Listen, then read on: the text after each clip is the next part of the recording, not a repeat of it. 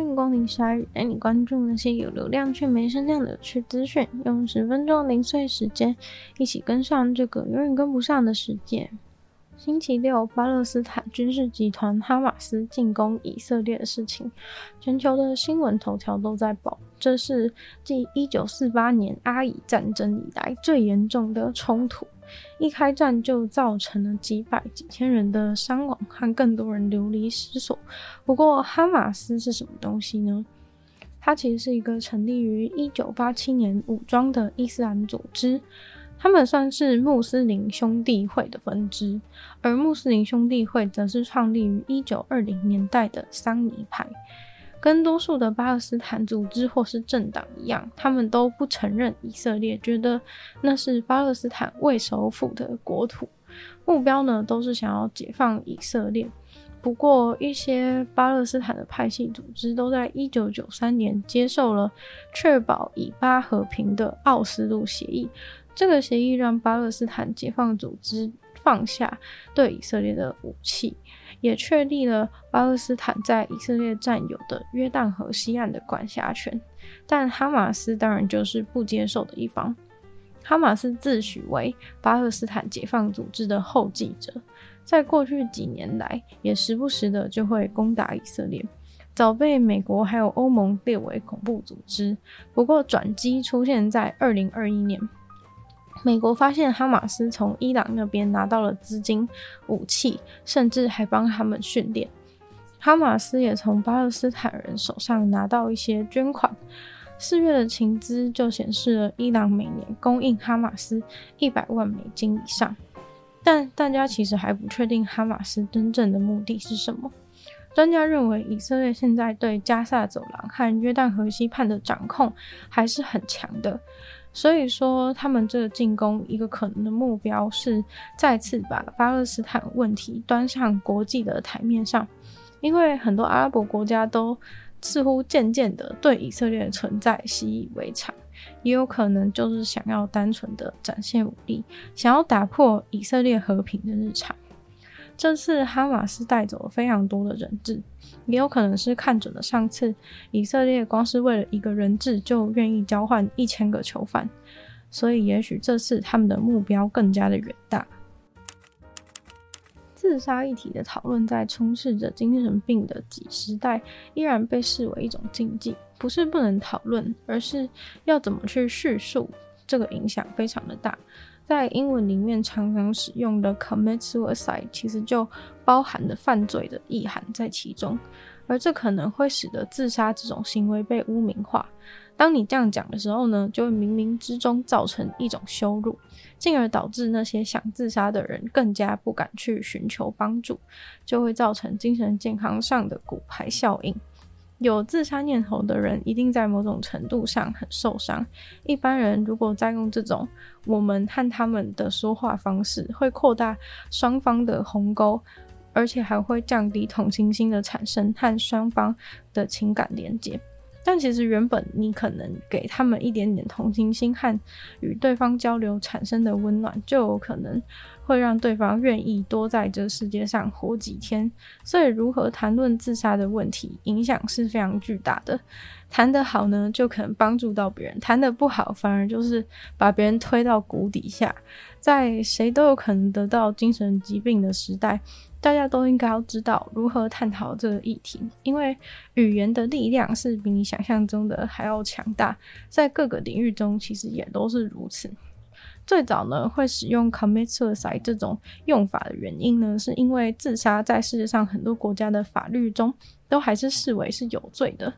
在一七五一年，德国是世界上第一个除罪化自杀的国家。接着呢，各个欧洲国家还有北美洲也紧接着在法国大革命以后，纷纷将自杀除罪化。但在世界上，现在还是有二十三个国家自杀其实都是有罪的，只是说很多时候自杀的人他已经死了，所以呢也无法对他判刑。二零一一年开始，加拿大的自杀防治中心呢就想要针对有话语权的对象，例如媒体、学院和教育者。透过现在改善呢，这些人他们说话的方式，进而想要改变整个环境中的语言。经过了这一种改善措施之后，他们确实发现，在学术上这种不好的用法减少了二十帕，但是在一般人的语言中，这个转换的效果还不够大。除了英文中自带犯罪意义的 commit suicide 之外呢，去叙述自杀行为是成功还是失败，或者是完成自杀，专家都认为是非常不好的。尤其是使用成功和失败去形容自杀，因为成功自杀这样的说法呢，感觉好像是完成了一个正面的成就。尤其是自杀的成功这种听起来不怎么样的成就，也许呢能够对想要自杀的人造成一种莫名的诱因。而自杀失败这个说法也很糟。专家认为，自杀的人尝试自杀却没有死掉，这样的状态，你用失败去形容他，感觉好像是说这个人是缺乏了什么，还不够好，才会连自杀呢都没有死成。这样对自杀的生还者来说，他可能会更悲观的认为，我竟然连死都没有办法死得正确，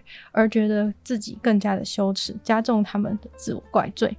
专家建议的说法像是死于自杀，尽量把自杀讲成像是死于心脏病或者死于癌症这样子中性的说法，还有像是致命的自杀尝试，夺去自己的生命或是自我了结。对于没有死的自杀尝试，可能可以说成是非致命的自杀尝试，或者就说是自杀尝试。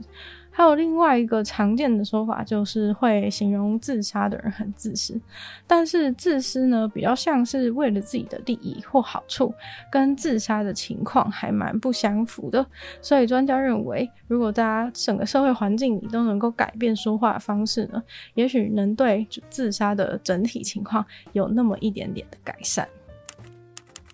卡特麦国家公园自然保护区每年的一个非常酷炫的活动。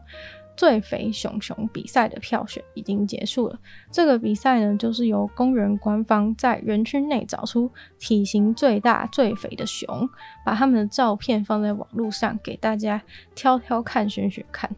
而二零二三年的胜利者是一只保护欲非常强烈的熊妈妈。他在园区内已经成功的抚养了两只小熊长大成熊，而且常常预防性的跟其他体型更大的熊直接正面冲突打起来。即使是更凶、更有主导性的成年公熊，这一只熊妈妈也完全不感到害怕。这位熊妈妈的选手编号是一百二十八号，最终呢是赢过了他的竞争对手第二名的三十二号。一百二十八号的得票数高达十万八千三百二十一，与第二名的两万三千一百三十四票相差甚远。